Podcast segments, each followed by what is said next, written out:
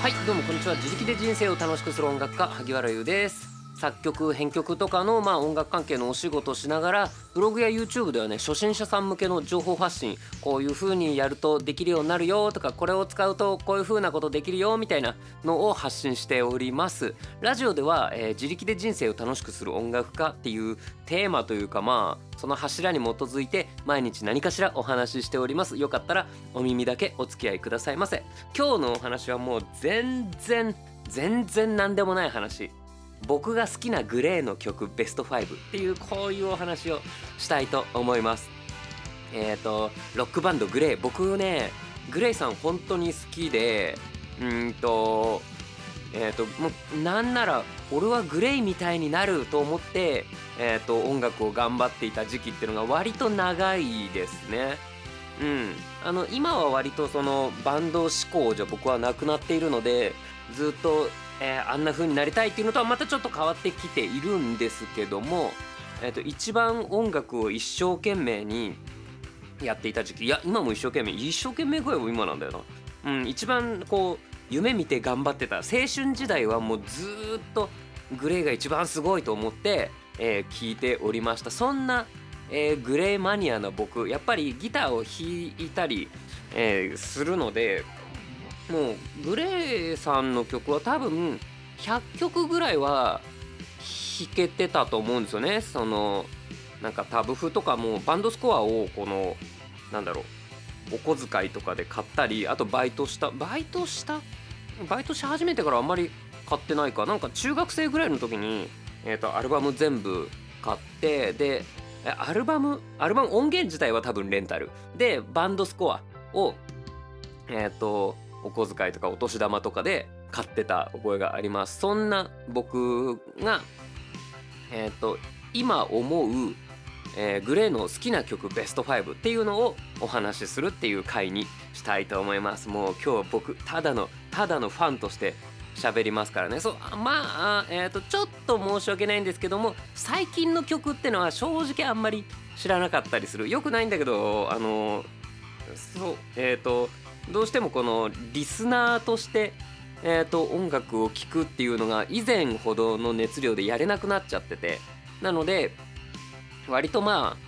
えー、と多分いやもっと最近のちゃんと聴けもっといい曲いっぱいあるよって、えーもしかしたら言ってくれる方もいるかもしれませんがごめんなさい。今日は、えー、とみんなにおすすめするベスト5とかはまあみじんも言いません。僕が好きな曲ベスト5っていうお話をしていきますので知らんっていう方もまああ楽しそうに喋ってんなと思ってください。それではいきます。第第5じゃなくてなんだっけ？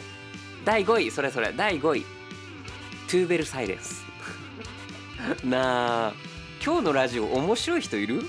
これトゥーベルサイレンスって聞いてわかるってなった人いる？いやあでもいるか。えっ、といやいねいねいねくてもいいや。まあいねくてもやるんだけどさ。えっ、とこれはね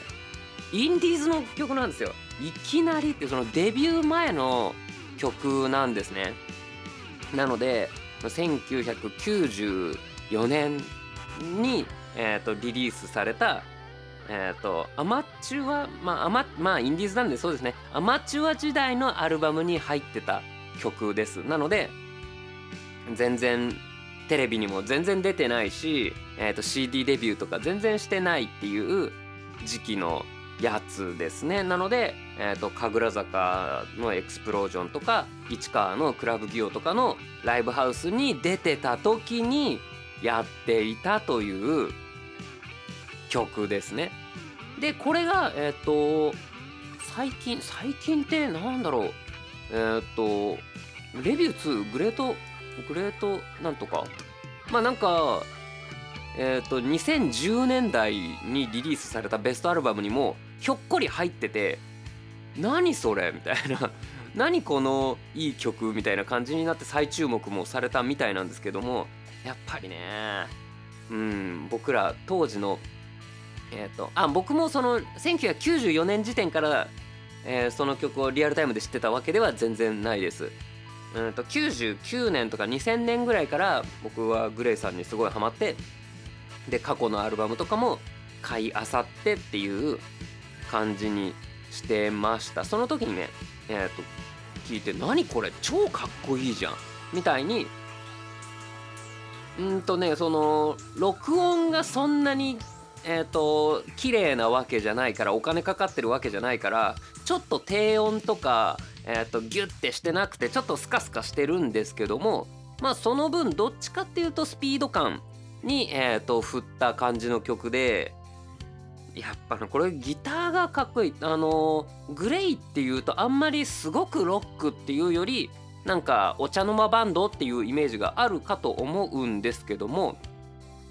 まあいや言うてもビジュアル系なんでビジュアル系っていうのがまあ X が出てきてであんな感じでやるとなんか人気になるかもしれないっつって結構ロックな曲とかもいっぱいやってライブハウスでこうごちゃーってなって盛り上がるみたいなライブをやってた時のうちの1曲なんですけどいやギターがね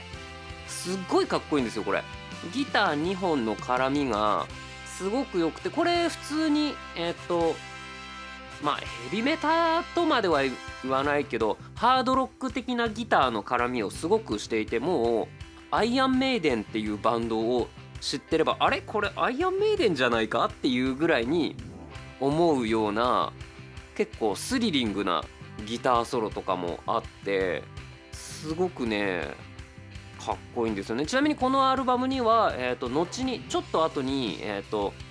再録されることになる「千のナイフが胸を刺す」とか「キスティンノイズ」とかも入ってるのでそっちの方がこのアルバムでは有名だと思うんですけど僕の推しはね「トゥーベルサイレンス」っていうこの曲でございます。めちゃくちゃかっこいいんだけどどうだろう？これってなんかここで聞いてみてねみたいなどっかリンク貼れんのかな？まあいっかなんか僕が楽しいっていうだけで今日はお送りしたいと思います。もちろんねあのあの曲が好きとかトゥーベルめっちゃいいよねみたいなのあったらなんかご連絡ください。ご連絡？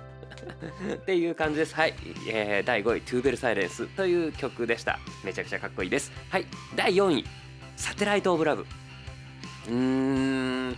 これはねめちゃくちゃいい曲。めちゃくちゃいい曲なんですよ。めちゃくちゃいい曲なんですよ。多分、えーと、今日ベスト5ってあげるのはまあ全部めちゃくちゃいい曲なんですけど。いやこの5曲の中だったらこれが一番いい曲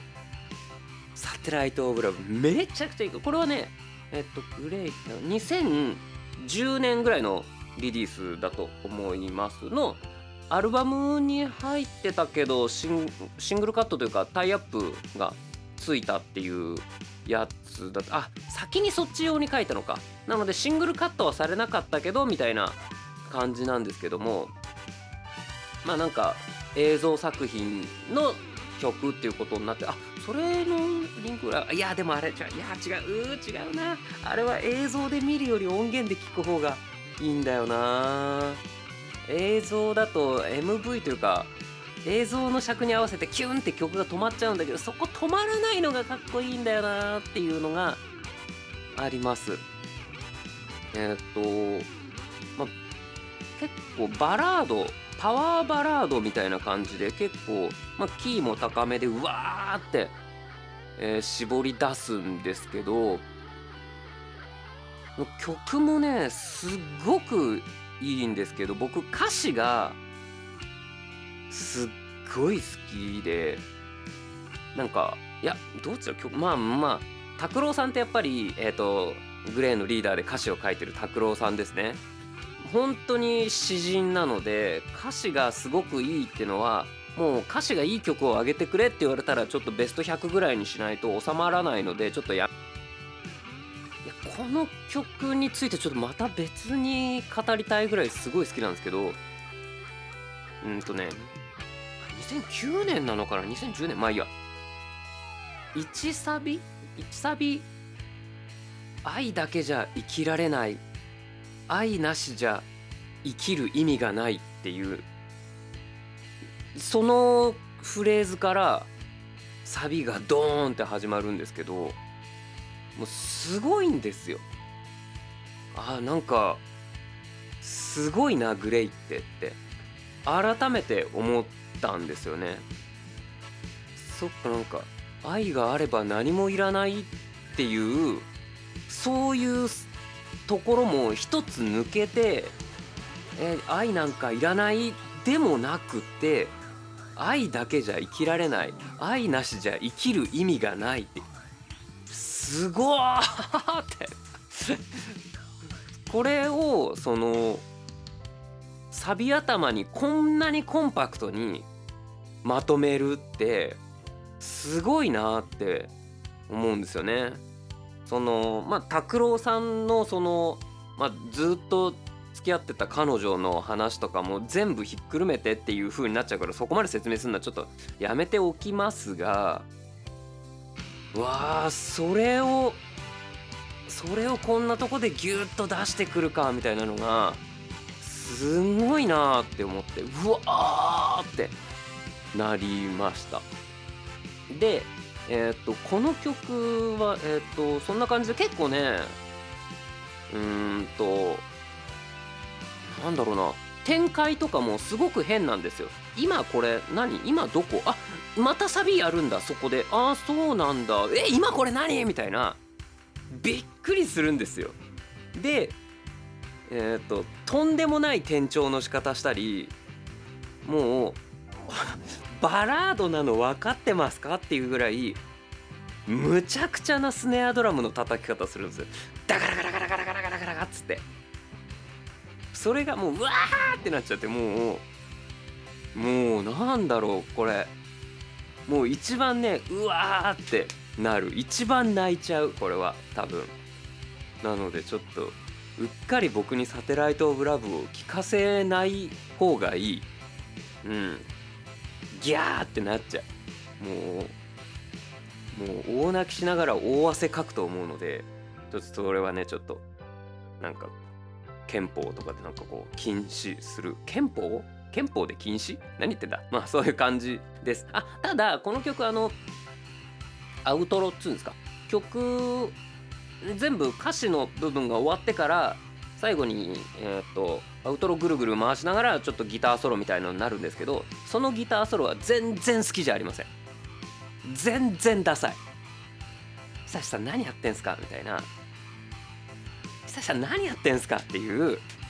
感じでちょっとねあのギターソロは僕の好みではないっていう感じですなんか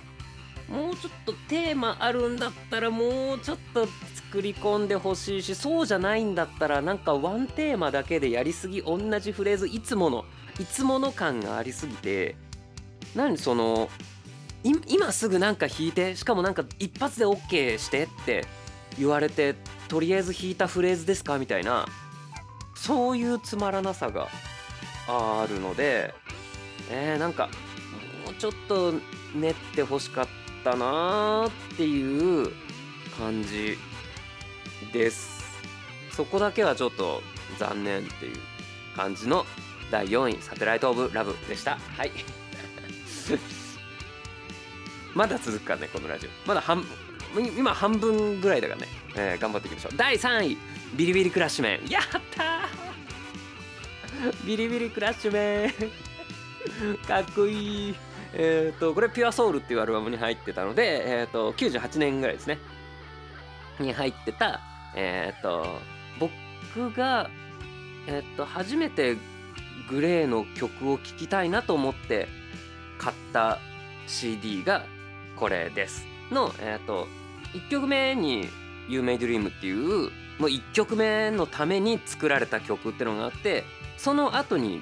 えーと、ビリビリクラッシュメンこの2曲目のために作られたっていう僕の中で、えーと、キング・オブ2曲目っていうのをもうあれから20年ぐらいずっと言ってます。2曲目っぽい2曲目って何？ってなったらこれですね。なので僕、えーと、アルバムの曲順はすごい大事っていうお話はちょっと前にしたんですけども僕もなんか自分で例えば自分でアルバム作るってなったら2曲目はこんな感じ。もうビリビリクラッシュメンみたいな曲を2曲目に置きます。そういえば僕デイリートレーニングトラックスっていう、まあ、自分の YouTube 用に書いた曲を、えっと、10曲まとめてアルバム形式でリリースしたっていうのがあるんですけども、まあ、これも、まあ、一番ビリビリクラッシュメンみたいな曲を2曲目に持ってきました。あの1曲目は1曲目っぽいっていうのが大丈夫な大丈夫じゃねえ大事なので1曲目っぽいのを1曲目にする。で2曲目はその後の方向性で結構こうどっちかっていうとこう盛り上がる感じのアルバムにしたいんだったら、えーと、シンプルで、えーと、疾走感のある曲で、えー、割と派手な曲みたいなのを2曲目に持ってくるのが僕の中の美学ですね。うん、なので、えーと、この定理でいくとその前の1個前のアルバム「b ラブドっていうアルバムでも、えーと、グルービーツアーから、えーと、その後なんだ、えー、と Lovers Change Fighters, Cool っていうのが入ってるっていうので、まあ、全く同じ作りですね。で3曲目が「b ラブドっていう曲で「え pure soul っていうアルバム、えー、とビリビリクラッシュメンの後には「メイフェアっていうまた同じぐらいのテンポの曲が入っているっていうこの辺の GLAY の王道のアルバムの並べ方っていうのが僕の中のスタンダードになっているんですけどもこの「ビリビリクラッシュメン」っていう曲がねもう何もかもかっこいい。何そのイントロのリフ。うん。あのかっこいいですね。でえっ、ー、とうんとギターだけで押してるというか結構シンセとかデジモノも結構いっぱい入ってて結構ぐちゃガチャガチャしてるんですけどもその感じがねすっごくいいなって思います。いろんな音がいろんなとこからちょこちょこ聞こえてきてっていう感じなんですよね。でえっ、ー、とサビうんもうぜ全部いいね。全部いいね。あの A メロ B メロで、えーと、マイナー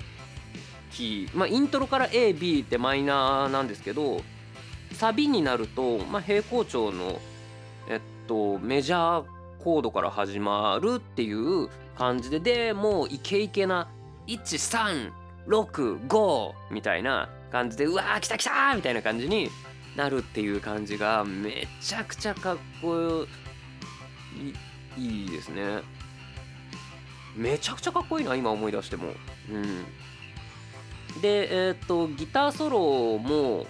まあ、2部構成。結構このギター拓郎さんと久志さんが両方、えーと、自分が思うなんかぶっ飛んだギターソロっていうのを作っていてえーと、拓郎さんって結構ペンタトニックから、えーと、ちょっとスケールアウトしながら下がっていくみたいなのが結構、まやられてま当時が一番やってたかな。うんちょっとちょっとスケールでひねくれるっていうのは拓郎さん得意なんですよ。でそういう感じもあってで久志さんが何といっても光線銃をねおもちゃの光線銃を、えー、鳴らすっていうギターソロなのに途中でギターを弾かなくなってえーと、おもちゃの光線銃ピヨービョビョビョビョビョビョとかやってるってこれがねめちゃくちゃかっこいいんですねなので、えー、と僕それそれをなんかある時からその光線銃をギターの、まあ、タルボなんですけどタルボの中にその回路を埋め込んでボタン一つでその音が鳴るようになってたんですね。それもまたかっこよくて光線銃を実際にこの、えー、使ってピックアップで拾ってっていうのもかっこいいんだけどボタンで光線銃の音が出るっていうのもすっごいかっこよくて。で僕はそれを真似して中学生の頃なんですけど、えーとまあ、久志さんの真似をして買ったフライング V の中にダイソーで買ってきたおもちゃの光線銃の、えーと、音の鳴る回路のとこだけを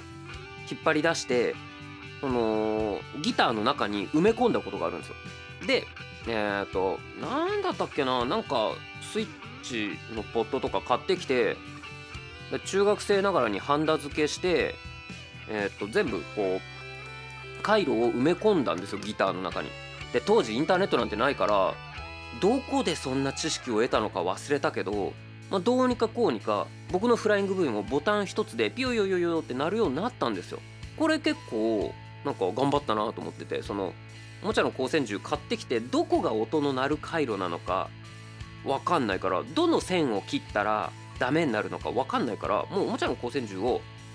えっ、となんかいっぱい買ってきて5個も6個もで1個ずつこう線を切ってみてあここで切れた。じゃあこれはダメ。じゃあここのを取っといて、えーと、本番やろうとか言って何度もこう失敗しながら無事僕のフライング V もボタン1つで光線銃の音が出るようになったんですよ。なったんだけどあのー、オチがあってそのその光線銃を発音させるために乾電池をギターの中に埋め込んだんですね埋め込んだというかピックガードの下に空洞があるギターなのでその中にえっとね小学校4年生ぐらいのえっと理科の授業で使った電池ボックス。あれも一緒に入れたんですよ。でなんかそれの電池が切れちゃってまあそうだよね。普通に電池って切れるよね。で電池切れた時にあれ？これいちいち全部弦外して全部ピックガード外してそれで電池交換しなきゃいけないんだってなってわめんどくさってなって終わりました。確か次開けた時に取っ払いました。確かね中でその電池ボックスも固定してなかったからガッチャンガッチャン動いててえこれ絶対なんか線切れちゃうでしょとか思ってえっ、ー、となんかそのうち外しちゃったような気がする。これがね多分中学の3年2年3ちょっと分かんないけど中学生の時にそんなことをやってました。であとはピックガーピックガードじゃないピックアップとかも自分でハンダ付けして交換してた気がする。なので一番ギターを改造してた時期ですね。そんな時に一番聴いてたのがこのビリビリクラッシュメンめちゃくちゃかっこいい曲です。っていうのが第3位。まだ喋ります。第2位「Say Your Dream」いやあのなんだろう。これこここまでの話マジでちゃんとついてこれてる方にとって第2位「Say Your Dream」って言った時点でそれは反則だろってなってると思います。すいません「Say Your Dream」はねうんとこれ2009年ぐらいの曲2008 9年ぐらいの曲で、まあ、40枚目のシングルなんですけどあのねシングルなのね。13分あるんですよ1曲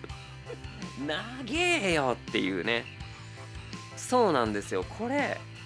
そういうなんかちょっと特殊な曲なんですよ。うん。でだからそのテレビでフルでやったのとテレビでフルでやったのはないのかな？ラジオでフルで流れたのも1回しかないしそれ確か山田久志さんの番組だったのかな？ちょっと忘れちゃったけど。うん。まあ、この曲そんなわけで、えー、と13分もあるのでやっぱ歌詞も長いんですね。で13分かけて何言いたいことがあるんだっていうのがまあ「Say Your Dream」なんですけども。あのー、そんな感じなんですけどなんか「Say Your Dream」ってそのよしお前頑張れお前頑張れっていうのを13分言ってるようなタイトルですがそうではないんですよ。あの普通にこの、えーと、俺たち函館で生まれてでなんかこう仲間と出会いであの俺たちバンドこんな風に出会ってこんな風に頑張ってきたよな。あそこのあの函館のあの坂道でこんな風な話をしたよな。あれ確か17の頃だったよなって言ってでそっからだんだんもっとなんか光を目指してわーって頑張ってでところでなんかあそこのお店ってあの友達が彼女に告白してたよな。でそいつ今では全然違う別の女となんか幸せに暮らしてるよね。でそれ確か二十歳ぐらいのことだったよね。みたいなのがつらつらと歌われるんですね。これロックバンドが歌ってんだからね。あのでそれでそのまあそんな話と並行しながら俺たちはこんな風に頑張ってこんな風にやってきたよねっつってえっ、ー、ともう家族とかえっ、ー、ともうなんか親とかよりもずっと俺たちはバンドは一緒だったよねみたいな。で、えーと、なんやかんやめちゃくちゃ大変なこと悔しかったこともあったしあれは若すぎたからこんな失敗をしちゃったよねみたいなのもあったしでもなんだかんだで俺たちよくここまで来れたよなみたいな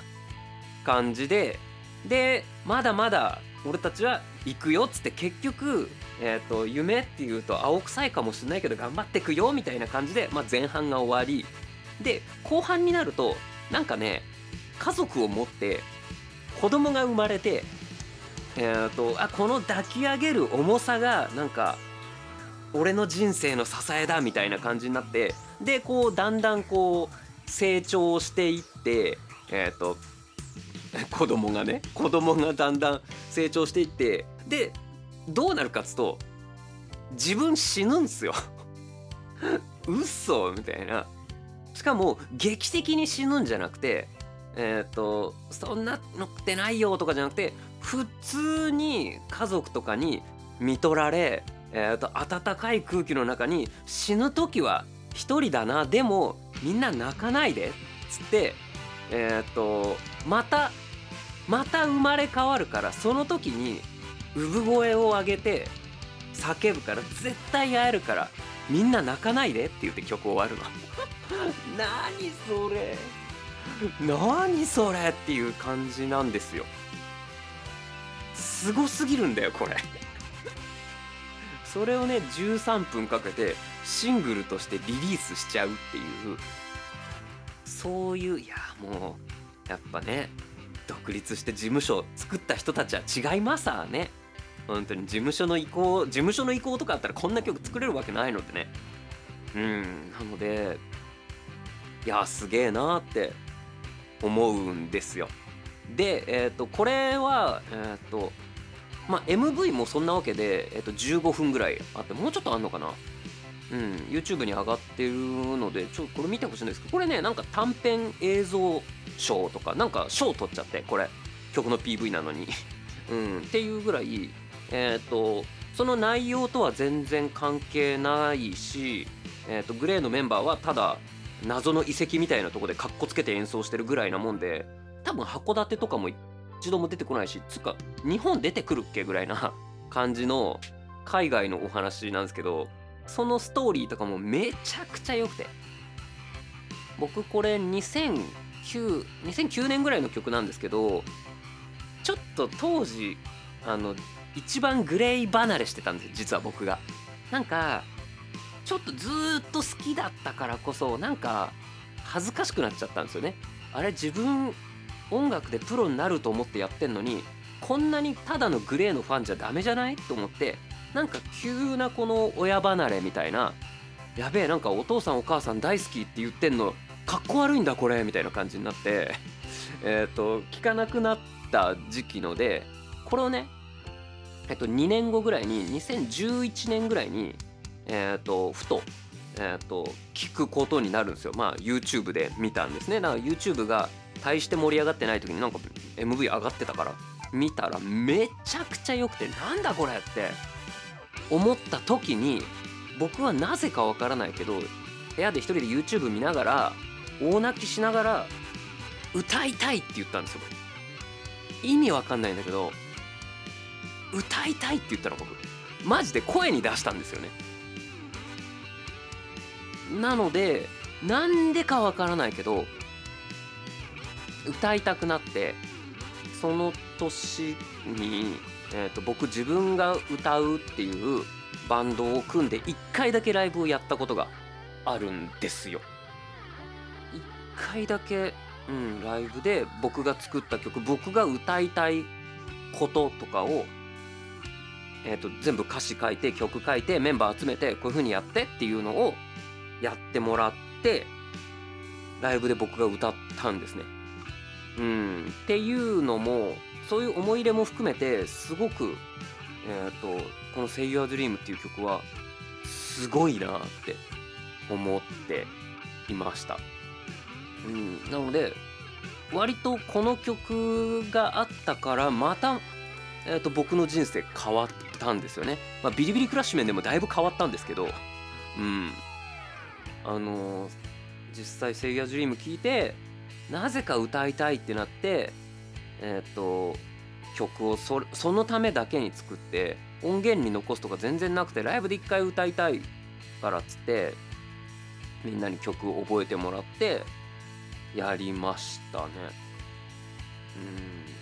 懐かしいっていうそんな思い出の曲「声優ジュリーム」です。っていうのが第2位。さあ第1位のお話をします。第1位「 BEAUTIFUL DREAMER」はいありがとうございます。ありがとうございます。あのー、えっ、ー、と第2位「 SAY YOUR DREAM」第1位「 BEAUTIFUL DREAMER」ってほぼ同じこと言ってないっていう感じなんですけども「ビューティフル・ドリーマー」に関してはもう僕の中で、えーと、この世に存在する中に稀にある完璧な曲っていううちの一つですね。うん、まあ他にもまあこれだけじゃないんですけど嵐の「モンスター」っていう曲も僕の中で完璧な曲なんですけど えとなので意外といっぱいあるっていう感じなんですけど「 BEAUTIFUL DREAMER」はもうすごいいい。あのー、なんかメッセージはギュッと詰まってるんだけどその説教臭くなくってもう結構アップテンポの曲なので普通にわーってロックなのをバーンってやって終わるっていう感じなんですけどももうイントロからねやっぱりその久志大先生が、えーと、スタジオで漫画を読みふけりメンバーに怒られ「おい久志お前も少しは仕事しろ!」ってあのリーダーの久保拓郎さんに怒られなんかイントロ考えろってなって「ああ分かったじゃあちょあのレックして」っつって いや今、ま、ずっと漫画読んでたのにこの曲の世界観のイントロ作れるわけねえだろうと思ったらなんかカウントなったらピロリロリーってあの天才的なイントロを弾いて全員が「ハハー!」ってなったという伝説的なイントロに始まりえ、ー、とまあ仮タイトル「目覚めた朝に」っていう曲名だったみたいなんですけど、まあ、A メロの最初が「目覚めた朝に」っていう風に始まってサビの始まりも「目覚めた朝に」で始まっちゃうっていうなんかそうよくそのまんまリリースしたねっていう感じなんですけどももうそれ以外にないよねっていうぐらいにあの文字とメロの組み合わせとかもすごくいいしえっ、ー、とベースのえっ、ー、とピック弾きのちょっとゴリッとした音とかもすごくいいし、えっと、ストリングスっていう弦楽隊が入ってるんですけどもトリングスと,、えー、と久志さんのギターっていうのが割とねギターソロとかでもがっつりユニゾンしてるんですけどもギターだからこういう風になるよね、えー、と弦楽隊だとこういう風になるよねっていうそのいいとこ取りがなされててなすごいなーってその辺のアンサンブルも含めてすごくいいですね。このリードのメインの、えーとバンドメンバーにいるパートを後ろの弦楽隊が、えーと、ユニゾンでやるっていうのはまあ j p o p あるあるだったりするんですよ。あのそうだな生き物係とかや聞いてると大体イントロでそうなんですよ。あのピアノとストリングスがユニゾンとか そんな感じであいつものねっていう感じになるんですけどもこの「 BEAUTIFUL DREAMER」はその辺のえっ、と HISASHI さんっぽいこのスライドとかグリッサンドとえーと、弦楽隊の程よく合わない感じとかがなんかすごくそれも好きですね。で後半になるとストリングスとかあとドラムとかがもう本気で盛り上げにかかるんですよ。あんまり ギターとかベースとかはえっ、ー、とあんまりいろんなことやってないかもしれないんですけどとにかくドラムとストリングスすごいっていう風にメンバーは何やってんのっていう感じなんですけどでそのすごいえーと、バックの演奏を誰がこう引っ張ってるかっていうと完全にボーカルなんですよ。ボーカルの力がすっごい強い。だからこんなに力強いメッセージをえっ、ー、と恥ずかしげもなく えっ、ー、と高らかに歌えるこのおっさんかっこいいねいやこの時いくつなんだろうちょっと調べていいですか？多分2003か2004年ぐらいなんですけどいや調べた。なんかねそんな気がしたわ。323歳だそうです。うわすごいな。すごいな。いやそれぐらいでこの曲を作れるっていうのとまあ当然ね彼らは20代後半からえっ、ー、と日本のトップアーティストって言われるようになったけどうん僕の中ではうんと「However」とか「誘惑」とかよりも「 Winter, again」とかよりもこの「ビューティフル・ドリーマー」がもう最高峰ですね。うんなのでこの曲を聴くとなんかあもっと頑張ろうって思いますね。っていう期間が結構長かったかな。で2003年これ出た時もまあ当然えっ、ー、と近所の CD 屋さんで予約して買って帰ってきてなんかすげえこれこれだよみたいな。もうねど真ん中っていう感じだったんですよね。でそれから好きでもうえっと2003年なのでもうねそっから20年ぐらい経つんですけどもやっぱりいやこの曲は超えるとか超えないとかじゃないんですよね。だから GLAY の今回は、えー好きな曲ベスト5ってやらせていただきましたけど誰かここまで聞いてる？ Hello？なんだハローって。えっ、とそうなんですよ。ベスト5とかやったけどこの「ビューティフルドリーマーに関しては1位とかじゃない。もう別枠っていうぐらいなので今回ベスト5って言っても、ま、とりあえず「 BEAUTIFUL DREAMER の他何にしようかなって言ってうーんまあなんか30秒ぐらい考えたらこんなラインナップになりましたけどうん多分「 BEAUTIFUL DREAMER は多分この先うんそうだな。僕の人生に今なお影響を与えてる曲10選とかをやったらそこにも入ると思います。なそんそんなそんな企画ももし今日の話ここまで聞いてくれてる人がいるならえっ、とやります。あのグレイさんに限ったことじゃないもうちょっと枠の広いえー、とこんな趣味全開のランキングもお話ししてみようと思います。あのよかったら皆さんグレイっていうバンドえっ、ととってもいいバンドなので 聞いてみてください。えっ、とどうしようかな。これラジオの説明欄に貼っちゃったらなんかさなんかこうネタバレ感あるじゃないですか。いやでもなカウントダウンって言ってこれそんなにこう何もったいつけてる？そうでもないよね。あじゃあ今週日曜日のまとめ会とかにこれの曲名もう一回貼っとこうかな。まあいいや。えっ、と本日は僕の好きなグレイさんの曲ベスト5というお話をしました、えーおさらいします。第5位「トゥーベルサイレンス」インディーズからの、えーと大名曲です、えー第4位「サテライト・オブ・ラブ」えっ、とすごいすごいすごい一番いい曲です。えっ、と多分、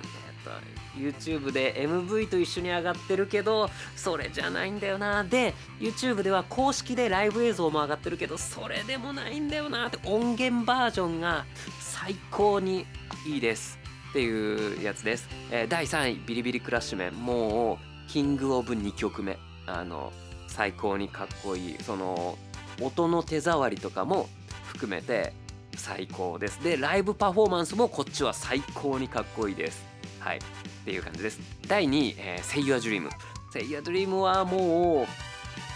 う名曲13分あるというとんでもない曲。あこれは MV を見ていただくと,、えーあと皆さんも泣けるんじゃないかなと思います。まあこの ひねてるひねくれてる方はねあのあはいはいなんか感動させようとしてんなっていう風になっちゃう。結構コテコテな、えー、とありがちなやつなんですけどもまあとてもいい映像作品だと思います。僕がなぜか歌いたくなったという、えー曲でございます。はい、えー第1位「 BEAUTIFUL DREAMER もうこれは別格です。はい。もう国宝だと思います BEAUTIFUL DREAMER 以上そんなベスト5をお届けしました。あ ありがとうございます。バイバイ